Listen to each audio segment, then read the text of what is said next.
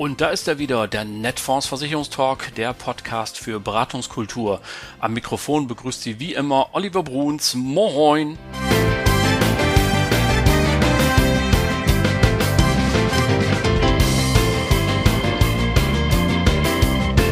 Heute gibt es wieder ein Vorstandsgespräch und zu Gast ist Harald Rosenberger, Vorstand der Nürnberger Leben.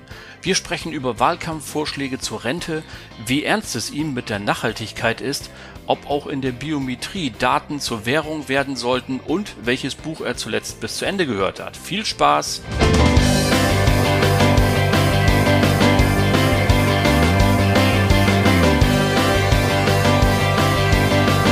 Ja, liebe Freunde des gepflegten Versicherungsvermittlungsgeschäftes, seien Sie herzlich willkommen zur Folge 31 des Netfonds Versicherungstalk. Und dafür haben wir natürlich einen ganz besonderen Gast eingeladen.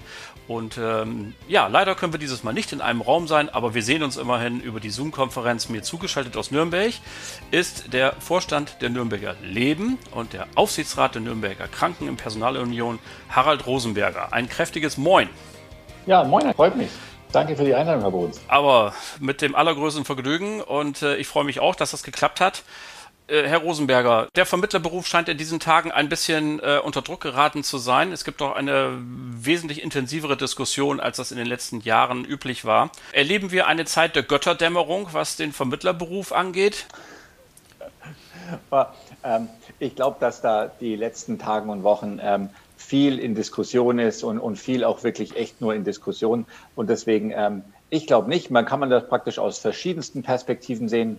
Das eine wäre vielleicht mal so die Perspektive, dass äh, wird dort überhaupt noch weiter Geld bezahlt? Also ich glaube ja, äh, schon und fände das auch sehr gut, weil wir ansonsten schlicht und ergreifend an Qualität verlieren werden. Die zweite Perspektive könnte sein, boah, mit diesem ganzen Digitalen, was auf uns zukommt, äh, da braucht es ja keinen Vermittler mehr. Auch da habe ich äh, selber eine sehr, sehr klare Perspektive, dass sich das überhaupt nicht ausschließt, sondern brutal helfen wird, und zwar denen, die richtig gut sind. Und äh, deswegen würde ich sagen, aus, aus beiden Perspektiven, ähm, dort werden viel, viel mehr äh, Chancen drin sein für die Vermittler, um sich zu platzieren, als, als Risiken. Und klar wird das gerade rauf und runter diskutiert. Ja, so ganz leicht kann ich Sie aber nicht davon kommen lassen, denn Ihr Verbandschef, der Herr Asmussen, hat ja, äh, ist ja vorgeprescht vor ein paar Wochen und hat gesagt, also wenn wir jetzt demnächst mal, also damit meinte er wahrscheinlich ja den Zeitraum nach der Bundestagswahl, äh, die geförderte Altersversorgung neu sortieren, wie auch immer, dann sollte doch ein solches äh, Produkt äh, provisionsfrei sein. Ich kann mich nicht daran erinnern, Herr Rosenberger, dass Sie da kräftig äh, protestiert hätten. Ja, das ist, das organisieren wir auch äh, im Verband, weil wir einfach auch davon überzeugt sind als Verband, dass es, es nichts bringt, wenn jetzt da jeder äh, noch lauter als der andere, sondern ich glaube, wir müssen uns hier als, als Branche zusammentun und da müssen wir ja auch gucken, um welche Produkte geht's nach vorne. Ja, und ähm, wenn irgendwas äh, provisionsfrei wäre, dann kennen wir das ja auch aus anderen Märkten, dann wird halt davon auch, auch nichts verkauft. Ja, da können wir jetzt wieder streiten, ist die Riester gut oder schlecht? Ich finde so eine Zahl wie 17 Millionen, das ist mal eine Nummer. Und wenn das jetzt provisionsfrei gewesen wäre, dann wären das halt nicht 17 Millionen, sondern 17, weiß ich nicht, wie viele Nullen wir jetzt wegmachen müssten. Ja, aber das finde ich, muss man schon immer so in Balance bringen. Ich nehme Ihnen das durchaus ab, dass Sie ein großer Fan von Versicherungsvermittlern sind. Herr Rosenberger, so soll das nicht gemeint sein, aber Sie haben sicherlich auch einen Finanzchef im Hause. Und wenn der mitkriegt, dass er Provision sparen kann, dann haben Sie doch vielleicht, würde der auch sagen, na, da müssen wir doch wesentlich drüber nachdenken, oder? Absolut. Und der Finanzchef bei uns, äh, deswegen würde ich mir null Sorgen machen, weil das ist nämlich richtig klasse. Der schaut sich nicht, nämlich immer den, den Wertstrom von vorne nach hinten an, ja. Und der wüsste dann auch, wenn praktisch jetzt die Provision von jetzt auf gleich wegfallen würde, dass dann praktisch ganz, ganz viele andere KPIs ähm, äh, nicht so toll betroffen wären und das in Summe kein schönes Ergebnis wäre, auch nicht für uns. Ja. Und deswegen glaube ich, äh, vor allem mit so ad hoc und mal schnell und nur bei einer Couleurwechsel, ja, ähm, wäre das, wär das nicht angebracht, sondern auch hier ähm, schlage ich wie immer vor, die Sache mal wirklich Ende zu Ende zu denken und vor allem auch miteinander Ende zu Ende diskutieren. Und dann wäre ich mir sehr sicher, kommt eine viel, viel bessere Lösung raus, wie wenn jetzt jeder, äh, ich will jetzt nicht sagen polemisch, aber halt mal so einen oder rausknallt, ja, weil es vielleicht hilft für ein paar Stimmen im Wahlkampf, äh, ich glaube, das Ergebnis wäre dann nicht das Beste. Ja, das ist natürlich ganz sicher dem Wahlkampf geschuldet, das eine oder andere. Ähm, aber apropos Wahlkampf, es haben sich in den letzten Wochen ja auch ein paar besondere Vorschläge noch äh, Gehör verschafft. Denn eins muss man ja trotz allem lassen. Ich bin Ihrer Meinung, 17 Millionen Riester-Verträge ist durchaus eine starke Nummer. Da kann man sagen, dass die Branche dort durchaus auch geliefert hat. Gleichwohl müssen wir uns ja als Gesellschaft ein bisschen Sorgen machen um diejenigen, die, sagen wir mal, finanziell am äh, unteren Rand sich bewegen, also der Niedriglohnsektor, um es mal beim Namen zu nennen, äh, plus denjenigen, die vielleicht noch nicht mehr Arbeit haben. Ähm, und da gab es, wie ich fand, aktuell zwei bemerkenswerte Vorschläge. Der eine war nämlich, dass die aus den Reihen der CDU kam, ich weiß gar nicht, ob es im Programm stand, auf jeden Fall habe ich es aus der CDU gelesen, man sollte mal über eine BAV-Pflicht für Geringverdiener nachdenken. Würden Sie sagen, das könnte eine gute Idee sein, dass man einfach sagt, also wenn du es nicht freiwillig tust, dann sorgen wir dafür, dass du eine Altersversorgung bekommst?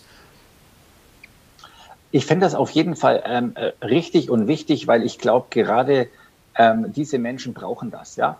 Und ich bin aber ein ganz, ganz großer Freund von Freiwilligkeiten. Also deswegen unbedingt erst mit Opt-out. Also da muss es Zwischenschritte geben. Dann muss man das überprüfen und dann kann die Lösung auch gerne immer eine, eine Pflicht sein.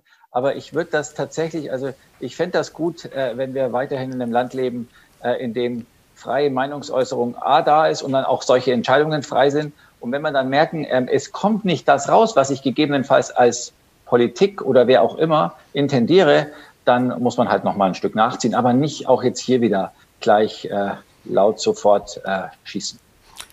Der zweite Vorschlag in dem Zusammenhang kam vom Deutschen Institut für Wirtschaft und die haben gesagt, ähm, es sei nun eine statistische Wahrheit und die wurde auch von einem ihrer Kollegen hier in diesem Podcast auch schon bestätigt, dass nämlich ähm, wirtschaftlich Schwache kürzer leben und deswegen sollte man ihnen von vornherein ein bisschen mehr Rente auszahlen. Was halten Sie denn davon? Puh, ähm, ja, da kommt man an ethische Grenzen, nicht? Das ist in der Tat. Absolut. Also ich finde ich sympathisch, dass das Sie durchatmen und sagen, da muss ich mal einen Moment drüber nachdenken. In der Tat, das ist in der Tat, ähm, was in meinem Kopf gerade auch abgeht. Also das ist ja jetzt mal, bin ja selber auch ein Aktuar, ja, und das ist jetzt finanzmathematisch wahrscheinlich sogar richtig. Und ich glaube aber, das wird uns eine Diskussion bringen, die uns, die uns nicht wirklich weiterhilft. Und das wird vor allem dann auch wieder, wir, wir sagen doch immer, und das ist ja auch die Kritik, ja, dass die Versicherungsprodukte teilweise noch zu komplex sind. Was ich teile, ja, jetzt können wir uns noch streiten, wodurch wurden die komplex gemacht, aber egal, sie sind aktuell gerade für das Klientel, das wir besprechen, wahrscheinlich ein Stück zu komplex. Und wenn man jetzt aber hiermit, wird man ja wieder nur nochmal Komplexität on top. Ja, und was heißt denn das dann und wie viel und wie wird das quersubventioniert? Und dann glaube ich auch hier wieder, ähm, wird es am Ende eine bessere Lösung geben als das, was wir besprechen. Ich würde sagen, rational ist das wahrscheinlich richtig, was Sie gerade gesagt haben. Äh, ethisch und wie man damit umgeht, äh, glaube ich nicht, dass wir Gutes tun würden, wenn das das Ergebnis wäre. Ich, ich, teile das, was Sie sagen. Ich halte auch das ethische Problem für dort besonders schwer und gleichwohl ähm, liegt es einem immer schwer im Magen, dass wir als eine so dann doch nach wie vor sehr stabile Volkswirtschaft immer noch so viele Leute haben, die dann doch keine vernünftige Altersversorgung haben. Da wird die Diskussion sicher weitergehen und alles kann die Versicherungsbranche sicherlich auch nicht lösen. Äh, dritter und letzter Vorschlag, wo darf mich ich, Ihre Meinung sehr interessiert. Einen? Wie bitte? Herr Bruns, wenn ich noch einen kurzen Punkt machen darf. Entschuldigung. Das, äh, das ist jetzt für mich so ein Beispiel, ja. Dieses, äh, die, das Klientel, über das wir gerade gesprochen haben. Wenn man praktisch zeitgleich über ein äh, Vermittlungs- oder über ein Provisionsverbot spricht, das wird übrigens genau dieses Klientel brutal treffen, weil dann mache ich dort mal sicher keine Beratung mehr und auch keine, weiß auch nicht, wie auch immer geartete Honorarberatung. Also das meine ich mit Ende zu Ende denken. Also die Sachen nebeneinander legen und dann in Summe die beste Lösung finden, weil das finde ich gerade ein schönes Beispiel, weil wahrscheinlich jeden Punkt für sich kann man ja diskutieren. Mhm. In Summe kommt dann, glaube ich, Quatsch raus. Also deswegen einmal nebeneinander und durchdenken da sind wir mal sehr gespannt, wie die kommende Bundesregierung damit umgeht und ob das dann gut funktioniert. Wollen wir mal schauen. Äh, aber apropos Bundesregierung, es hat in den äh, letzten Tagen dann noch einen Vorschlag gegeben und der betrifft aber nun die gerade erst Geborenen, also die, die vielleicht erst in 60 Jahren in Rente gehen und noch später. Das war nämlich, ich glaube auch der Vorschlag kam aus Reihen der CDU, gesagt hat, wir sollten mal in Zukunft jedem Neugeborenen ein Rentenkonto anlegen und da mal als Staat 4000 Euro einzahlen und dann gibt es da irgendwie so einen Staatsfonds, nach wessen Vorbild auch immer und dann vermehrt sich das Geld und dann hat er erstmal zur Rente einen Grundstock und das würde die Rentenkasse entlasten. Glauben Sie, dass wir so in diese Richtung mal weiterdenken sollten? Ja, halt, halt noch eine Idee on top. Ja. ähm, vom, vom, Typ her finde ich es fänd ich's auch gut, was zu haben, dass sich Menschen viel früher mit ihren Finanzen für später beschäftigen. Damit wird man dort wahrscheinlich sicher was schaffen. Ist das jetzt praktisch wieder die Königslösung dafür? Ich weiß es nicht. Auch hier mal mit den anderen Sachen nebeneinander legen und dann vor allem auch die Sache mal zu überlegen, wie ist denn das eigentlich alles zusammen finanzierbar? Ja, weil ich, ich weiß jetzt nicht, wie viel das wäre. Ähm, ich gehe nicht davon aus, dass wir gerade, ähm, wenn ich mir Herrn Scholzes Programm so anschaue, nach vorne unglaublich viel über haben. Also deswegen die Dinge nebeneinander. Das ist sicher ein guter Start, aber ich wäre mir hier auch sicher, ähm, das wird nicht funktionieren, äh, wenn es nur das wäre und wenn nichts damit passieren wird, weil die Laufzeit, über die wir reden, dass dann zwischendrin nicht eine Bundesregierung kommt, die eine andere Idee hat, was man vielleicht mit dem Geld machen kann, da hätte ich ähm, große Sorgen vor. Das stimmt. Also die Rentenkasse wurde ja schon einmal bei der von uns allen sehr geschätzten deutschen Einheit, äh, ich will nicht sagen geplündert, aber ähm, doch herangezogen, um da eine Teilfinanzierung der Kosten zu bewerkstelligen. Wollen wir es mal ganz moderat sagen. Gleichwohl freuen wir uns selbstverständlich bis heute über die Wiedervereinigung und so, wie dem auch sei. Naja gut, aber ähm, im Grunde genommen kommen wir mal zu Ihnen, denn Sie haben ja, also zu Ihrem Haus meine ich, denn äh, wenn wir schon bei Altersvorsorge sind, dann können wir natürlich hier gar nicht jetzt so weitergehen, ohne kurz zu gratulieren, zu sagen, zu 50 Jahren Formpolice. Also herzliche Glückwünsche. Wie geht's denn der Nürnberger so mit ihrer Formpolice? Ja, danke erstmal. Ich bin ja immer ganz froh, weil wir hatten das ja so ein Stück aufgebaut und da hat man mir immer zu meinem 50er gratuliert. Deswegen ich damit. Ich bestätige ihn hiermit, so sehen Sie nicht aus, Herr Rosenberger. ja, danke. Die, also erstmal, erstmal danke. Und das ist eine echt tolle Sache, die davor vor Vorgänger wahrscheinlich, äh, ich habe gar nicht nachgeschaut, wie lange man in der Ahnenkette zurückgehen darf, gebaut haben. Und zwar wirklich ein, eine, ein toller Gedanke damals vor 50 Jahren und der, der bis heute lebt und das auch äh, sich echt bestätigt hat als unglaublich tolles Produkt in der, in der Altersvorsorge und zwar schichtenübergreifend. Also äh, danke, äh, ich finde sie nach wie vor gut und wir haben ja auch Anfang des Jahres zum Jubiläum das Ganze nochmal äh, verbessert und darf Ihnen sagen, die Verkaufszahlen des ersten Halbjahres, also jetzt dann gleich übermorgen, ja, die sind echt fantastisch. Also nochmal aus einer Kundenperspektive echt besser gemacht mit dem, was wir gelernt haben aus den letzten Jahren. Viel Komplexität raus. Viel Komplexität heißt auch viele Fonds raus, weil wir einfach gemerkt haben, es bringt nichts, wenn man für jeden Spaß seinen Extra-Fonds hat, der dann praktisch ähm, vielleicht in fünf Jahren eben nicht mehr hip ist. Also echt, echt ein toller Job, der dort gemacht wurde.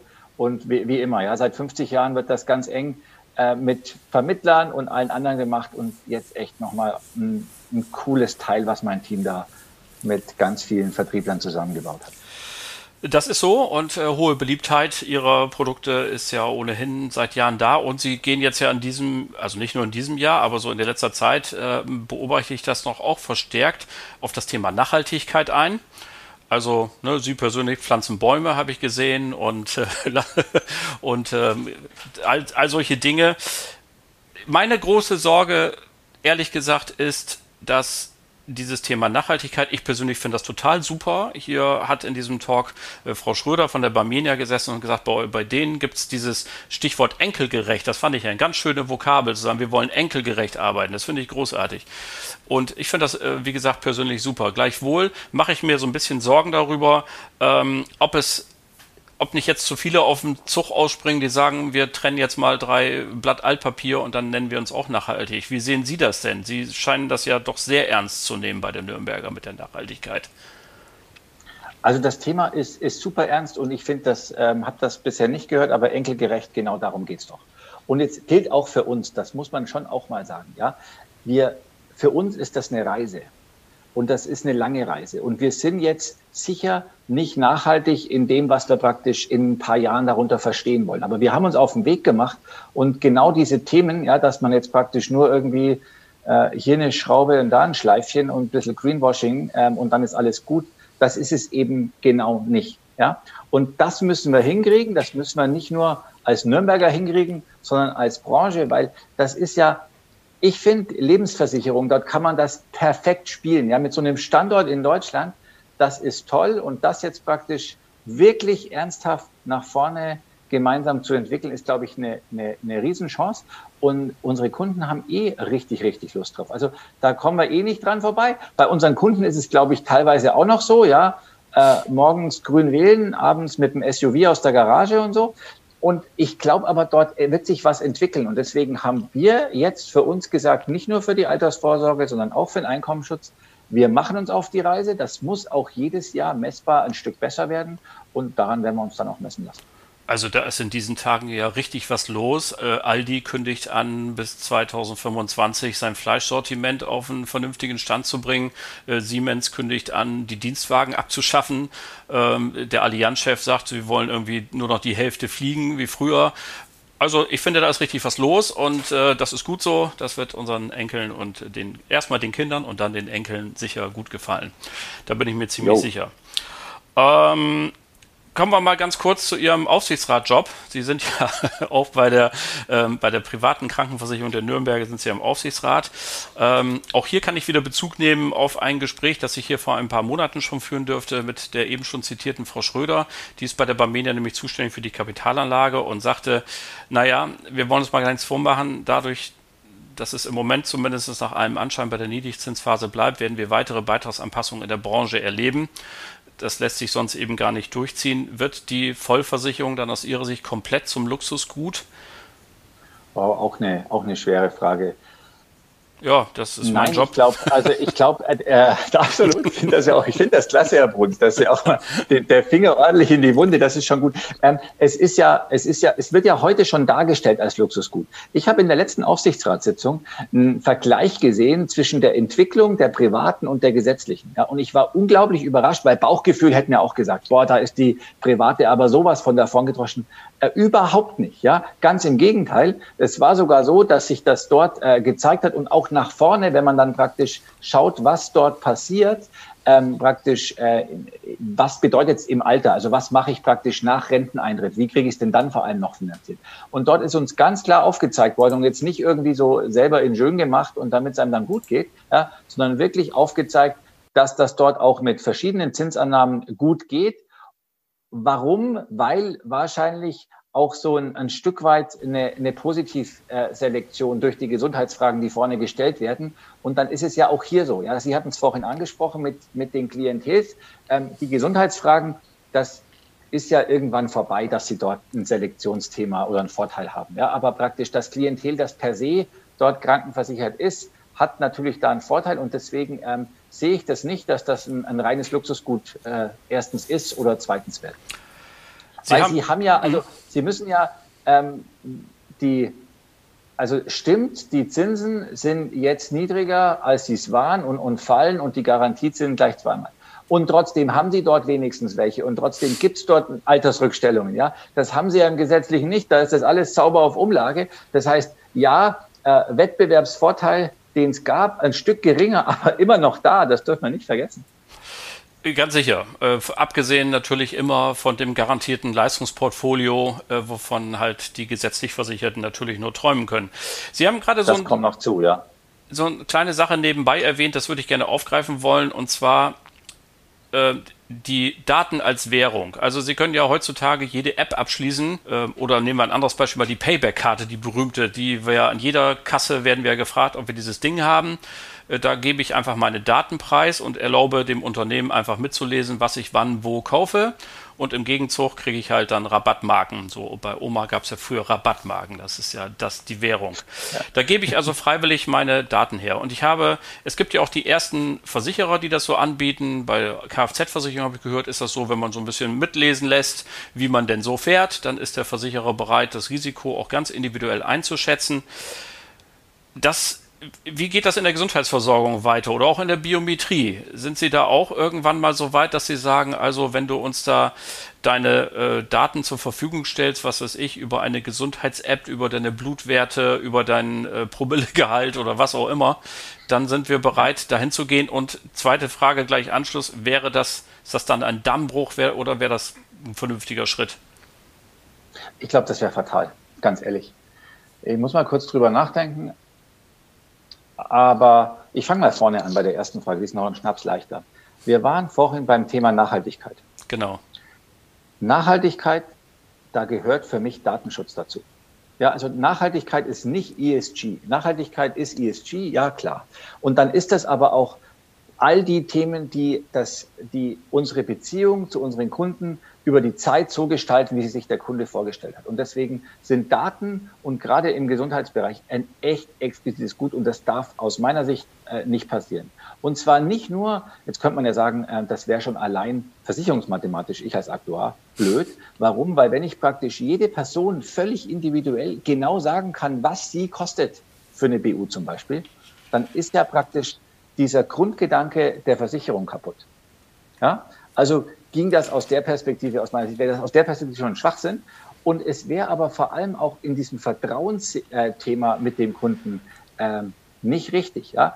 Und jetzt, glaube ich, muss man sich rantasten, mit was kann man trotzdem datentechnisch was anfangen und womit hat vielleicht ein Kunde auch überhaupt kein Problem. Weil wenn ich gegebenenfalls von meinem Versicherer hier und dort einen Hinweis kriege, was ich zu tun habe, um gesund zu sein und gesund zu bleiben, wo den Versicherer aber gar nicht ich als Individuum so stark interessieren, sondern er einfach nur die Persona ja, kennt, die sich so verhält, um dort die Hinweise zu kriegen, dann hätte ich richtig Bock drauf, das mit meinem Versicherer zu teilen. Mhm. Ja. Aber praktisch nicht aus diesem, aus diesem Gedanken raus, dann kriege ich es nochmal drei Gramm billiger oder irgendwas in die Richtung. Ich glaube, das ist, das ist nicht nachhaltig. Gut, das äh, freut mich, dass Sie das so sehen. Ich habe da, glaube auch, das ist gut, wenn wir da so eine gewisse Grenze behalten. Lieber Herr Rosenberger, jetzt freue ich mich ganz besonders, ähm, dass ich mit Ihnen in eine inzwischen schon traditionelle Rubrik einsteigen kann, dieses Netfonds Versicherungstalk. Denn in der Mitte wollen wir eben nicht nur mit dem Vorstand oder dem Aufsichtsrat reden, also mit, mit demjenigen, der hier eine gewisse Funktion ja auf Zeit äh, begleitet ähm, und bekleidet vielmehr, sondern wir wollen ja auch den Menschen kennenlernen. Und deswegen unsere kleine beliebte Rubrik Persönliches. Und die beginnt immer mit der Frage, welches Buch haben Sie denn zuletzt bis zu Ende gelesen? Wow, jetzt wird schwierig. Also ich bin, äh, ich muss zu meiner Schande gestehen, ich bin so ein Audible-Typ. Ja? Und wenn es jetzt wirklich konkret um Buch geht, dann äh, ist das dann war das äh, vermutlich, musste ich nochmal nachschauen, ähm, Shoe Dog von, von Phil Knight, dem Nike-Gründer. Ah, okay. Unfassbar. Ja. Ähm, Hat aber Spaß Buch. gemacht, offensichtlich. Ja, das ist, das ist so ein, das ist ein Unternehmer. Ich glaube, menschlich, äh, aber das hat man ja oft bei diesen Menschen, nicht der einfachste, aber mit 50 Dollar von seinem Vater nach Japan geflogen und sich überlegt, wie eine Schuhfirma aufbaut, zehn Jahre später Nike. Also wirklich faszinierende ähm, Gründergeschichte. Ja, also gutes, gut, gut für den Urlaub mal. Sie sind in bester Gesellschaft. Ihr Kollege Dr. Kremer von der Conti hat auf diese Frage auch geantwortet, dass er seitdem er früher mit seinen kleinen Kindern, die sind inzwischen längst erwachsen, in den Italienurlaub gefahren ist, er nur noch Hörbücher hört, weil damals ging das los, so mit, mit Kassetten oder dann CDs, äh, um die Kinder zu bespaßen, äh, von Dortmund aus, bis sie dann am Gardasee waren oder wo auch immer. Welches Buch haben Sie denn zuletzt gelesen oder und nicht zu Ende gelesen, weil es oder zu Ende gehört? Also Hörbuch zählt selbstverständlich dazu, wo Sie gesagt haben, das hat mich dann doch nicht so geflasht. Okay. Das war Uh, Why Do We Sleep? Und ich will es immer noch zu Ende lesen. Dort geht es praktisch tatsächlich darum, warum wir schlafen und was das mit einem macht, wenn man weniger wie sieben Stunden schläft. Mhm. Und dann war das für mich auch mal so ein bisschen scary, weil man es eben nicht immer tut, um dann auch mal wieder reflektiert zu kriegen. Ja? ja. Ich studiere gerade äh, noch so äh, nebenher äh, ein, ein, Stück weit und beschäftige mich, mich unglaublich viel so mit äh, menschlicher Computerinteraktion, um wirklich zu verstehen, was, wir, was passiert dort. Und das ist tatsächlich äh, für mich noch so gewesen, dass man das, das muss zweimal lesen. Also ich war wahrscheinlich einfach zu blöd dazu. Ja, also das checkst du nicht, also ich zumindest nicht, ja, beim, beim ersten Mal. Und deswegen die Dinge zusammenzubringen und deswegen habe ich, glaube ich, Seite kurz vor 100 äh, stehe und mal schauen, wann also es, es gibt noch Hoffnung, ja, sehr gut. Also, was haben Sie denn zuletzt gegoogelt? Naja, das ist einfach. Äh, das habe ich heute Mittag, als ich mich äh, kurz vorbereiten wollte äh, auf, auf Sie, Herr Bruns, habe ich natürlich Oliver Bruns eingegeben. und, und dann, ja, schön. Dann habe ich, dann habe ich mir gedacht, und dann, dann war ich völlig schockiert, ehrlich gesagt, weil erst habe ich Sie nicht gefunden, dann habe ich Oliver Bruns und Netfonds eingegeben und als erstes kam irgendwas vom FC Bayern. Und habe mir gedacht, kann nicht sein. Nummer drei. Doch, irgendwas. Sie haben einen Blog, äh, was tun, wenn Bayern meinen besten Mitarbeiter abnimmt. Ach so, ja, ja das stimmt, das da, stimmt, da, zur betrieblichen Krankenversicherung. Ja, genau. Dann muss ich da unbedingt bei Google anrufen, das muss geändert werden, nicht, dass da falsche Rückschlüsse gezogen werden. Unbedingt, weil da kommt übrigens auch das Bayern-Wappen und ich habe mir gedacht, das für den Bremer ist hart. Das ist sehr hart, das stimmt. Da muss ich, äh, vielen Dank für den Hinweis. Ich kümmere mich gleich, sobald wir hier fertig sind, ist das nächste, was ich mache. Amazon oder stationärer Handel, jetzt wo er wieder aufhat? Ja, ich bin leider so ein Stück weit beides.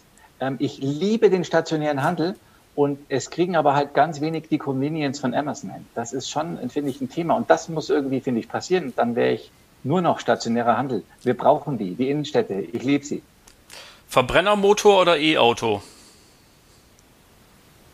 Ich darf es nicht laut sagen, aber ich habe es gemacht. Ja. Ähm, er ist jetzt noch nicht da, er sollte schon da sein, aber ich habe tatsächlich einen ID4 bestellt und er wird kommen, weil ich, ich glaube dran. Also und wenn, dann muss man auch vorgehen. Also äh, E plus Bahncard 100, das wird es werden. Ja, ich bin äh, Glückwunsch und äh, freue mich drüber und bin sehr gespannt, äh, wenn Sie über Ihre Erfahrungen berichten.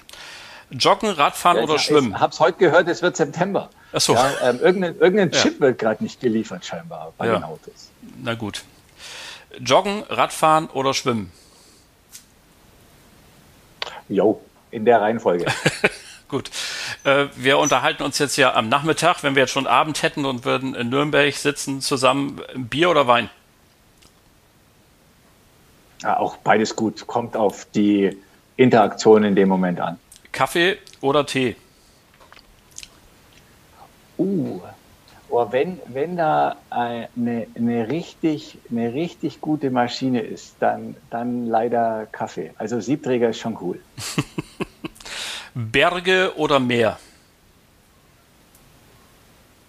Berge mit Wasser, muss kein Meer sein. Vinyl, CD oder Streamingdienst? Ja, da haben Sie mich ja vorne schon ertappt. Ne? Also leider, leider viel Streaming, aber ich bin unfassbar gern bei meinem Schwager, wo nur Platte läuft. Es ist doch schön. Ich hatte das neulich auch. Da war ich zu Besuch und der hat noch eine riesen Plattensammlung. Und ich habe ihn dann ganz ehrfürchtig Mega. gefragt, ob er den ganzen Abend auflegen darf. Und bin alle 20 Minuten hoch und die Platte rumgedreht. Sehr schön. Ja. Vielen Dank. Äh, da sind wir der Person Harald Rosenberger ein kleines Stück näher gekommen. Dankeschön dafür. Und wir können natürlich aber heute äh, und also müssen wir selbstverständlich über die Biometrie reden. Äh, also Sie haben es eben schon verraten, wir zeichnen das hier auf am 28.06. und aus verschiedenen Gründen wird das aber erst in vier Wochen gesendet und ähm, ähm, am 26. Juli äh, wird er hier veröffentlicht, aber sie haben gesagt, nein, ich mache das äh, und weil wir wollen am 1. Juli nochmal richtig loslegen mit äh, BU und Grundfähigkeit. Lieber Herr Rosenberger, Sie haben jetzt die Gelegenheit zum ultimativen Werbeblock und äh, können uns mal erzählen, was kommt da auf uns zu aus Ihrem Hause. Oh, danke. Also, wenn Sie das da draußen alle am 26.07. habe ich gerade erfahren hören, dann sind wir ja schon vier Wochen im Land. Ähm, was machen wir? Wir haben das Thema Nachhaltigkeit vorne gehabt und aus diesem Grund haben wir uns auch gesagt, das muss auch für die Biometrie gelten. Ja, deswegen haben wir jetzt seit 1.7.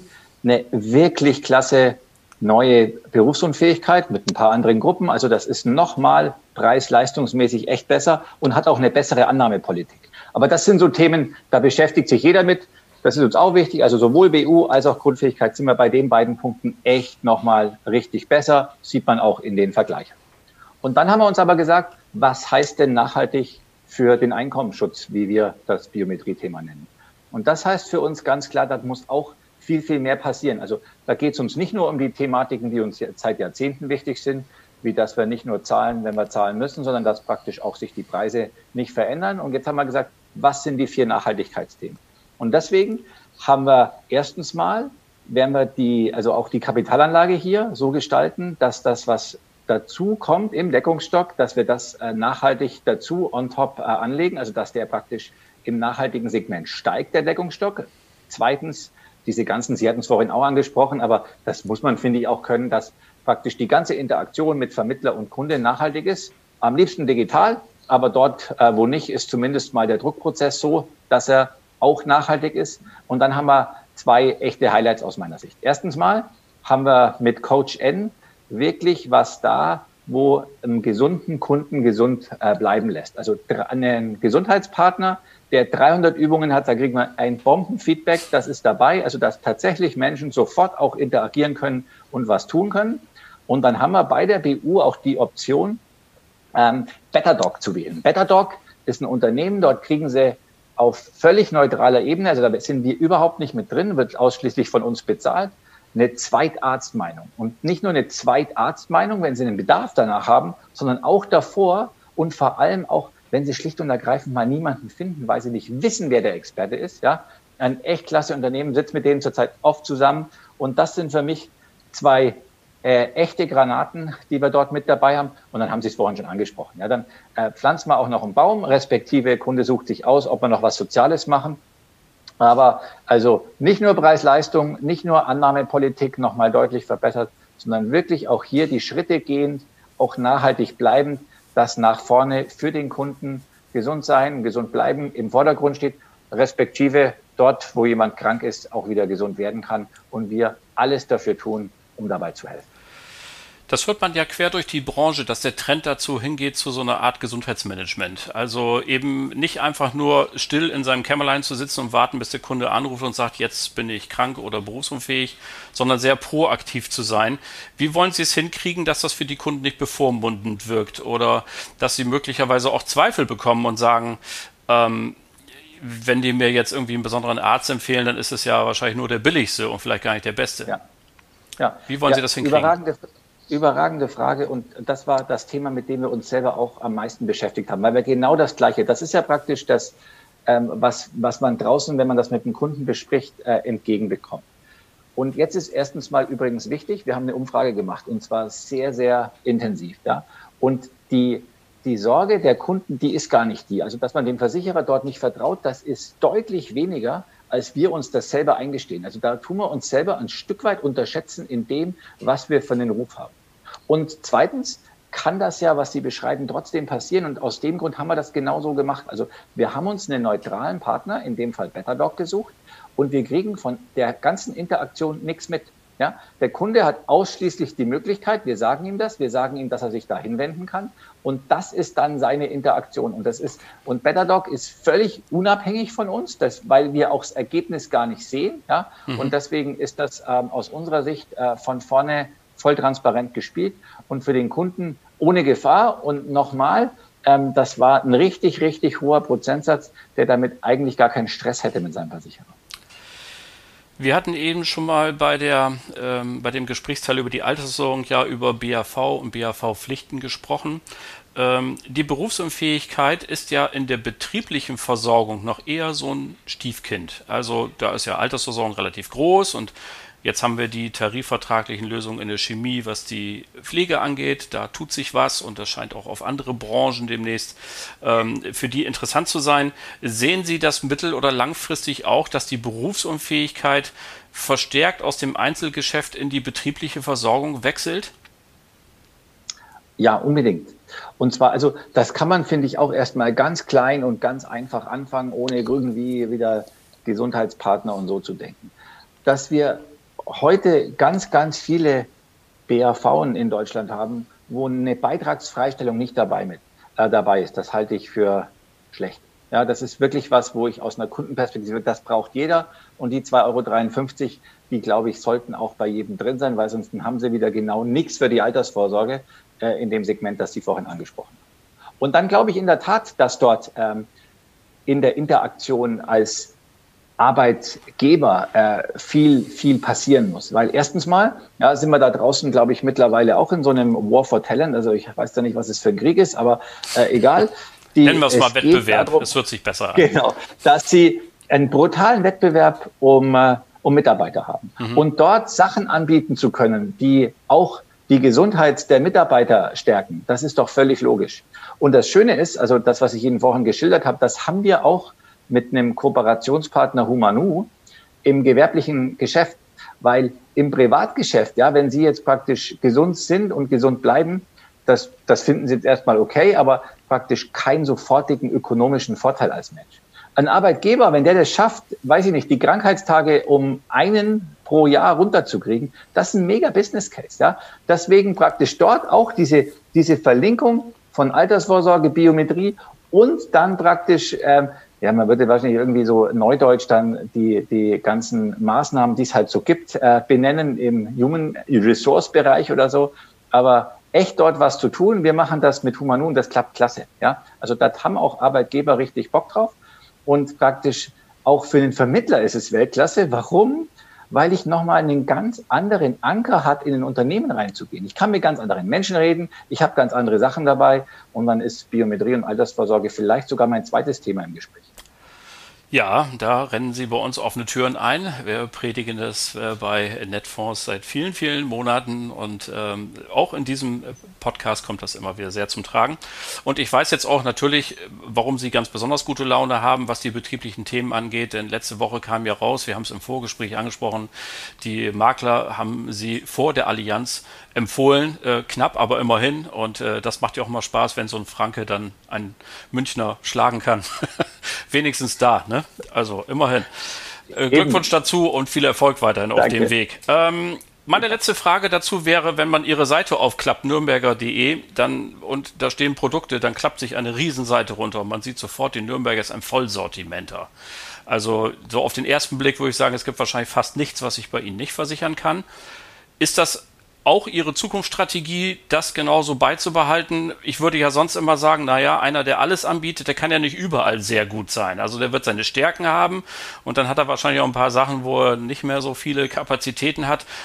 Wollen Sie das so beibehalten in den nächsten Jahren oder gibt es auch mal Überlegungen zu sagen, also das und das und das sind unsere Stärken, darauf konzentrieren wir uns und würden uns vielleicht auch von dem einen oder anderen Sparte auch mal verabschieden? Genau. Also leider sind wir aus unserer Sicht nicht groß genug, um für immer Vollsortimenter zu bleiben. Ja, das, und das leider, das, da muss man halt sich seine Nischen suchen, wo man stark ist. Und ich glaube, jetzt müssen wir unterscheiden, ob wir praktisch äh, wie mit Ihnen im, im äh, Vermittlersegment reden. Für Sie ist das jetzt wahrscheinlich gar nicht dramatisch, wenn die Nürnberger nicht jedes Produkt kann, weil haben Sie einen anderen Partner, der ist halt eben da Weltklasse und dann machen Sie dort, wo Nürnberger Weltklasse ist, Nürnberger und dort, wo es wer anders ist, eben ähm, den anderen. Deswegen haben wir heute zum Beispiel auch schon keine Riester mehr. Ja, aber da haben Sie einen Partner, da funktioniert das und dann ist das top. Und deswegen haben wir uns auf die Fahnen geschrieben, dass wir im, im Einkommensschutz wirklich top, top, top notch sein wollen, ja, und dort auch äh, Nummer eins werden wollen. Das sagen wir auch ganz klar. Da, das ist eine mega Ambition. Das ist jetzt noch gar nicht ein Ziel. Das ist eine Ambition und sagen, dass wir in der Altersvorsorge dort, wo wir jetzt richtig gut sind, ein echt super guter Smart Follower sein wollen und die Sachen einfacher machen. Also Beispiel, die vorgebundene, das ist ja vom Typ her ein einfaches Schicht-2-Produkt, echt einfach, aber aus unserer Sicht genau das, was es braucht. Ja, und das Gleiche braucht es jetzt in der, in der BAV und deswegen, wir reden ja auch immer gern nur über Produkte. Ich glaube, äh, die, die Prozesse werden die Produkte schlagen nach vorne, vor allem in der BAV und deswegen sind wir dort sehr, sehr stark dran. Und wenn ich noch kurz darf, in der Ausschließlichkeit brauchen wir natürlich das Vollsortimentertum. Aber das musst du ja nicht selber machen, sondern was wir gerade aufsetzen, haben Sie vielleicht auch gelesen, eine Kooperation mit der Bayerischen. Also du kannst ja über Kooperation all die Probleme perfekt lösen und dann macht immer jeder den Teil, wo er Weltmeister ist. Und dann habt ihr als Vermittler viel mehr Spaß, weil er nur noch mit Weltmeister-Nischen-Typen zu tun hat, sauber hingebracht und die Ausschließlichkeit genauso. Ja, also deswegen ähm, werden wir wahrscheinlich nach vorne nochmal deutlich klarer fokussieren und viel, viel, viel, viel mehr kooperieren. Wunderbar.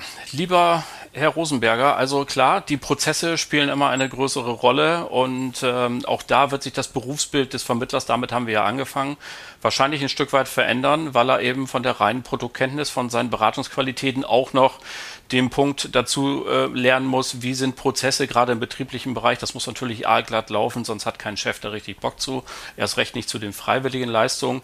Aber wenn wir da eben als Versicherungswirtschaft unsere Aufgabe, auch die gesellschaftliche Aufgabe wahrnehmen wollen, dann müssen wir da natürlich auch Gas geben. Und ähm, davon bin ich aber sehr überzeugt.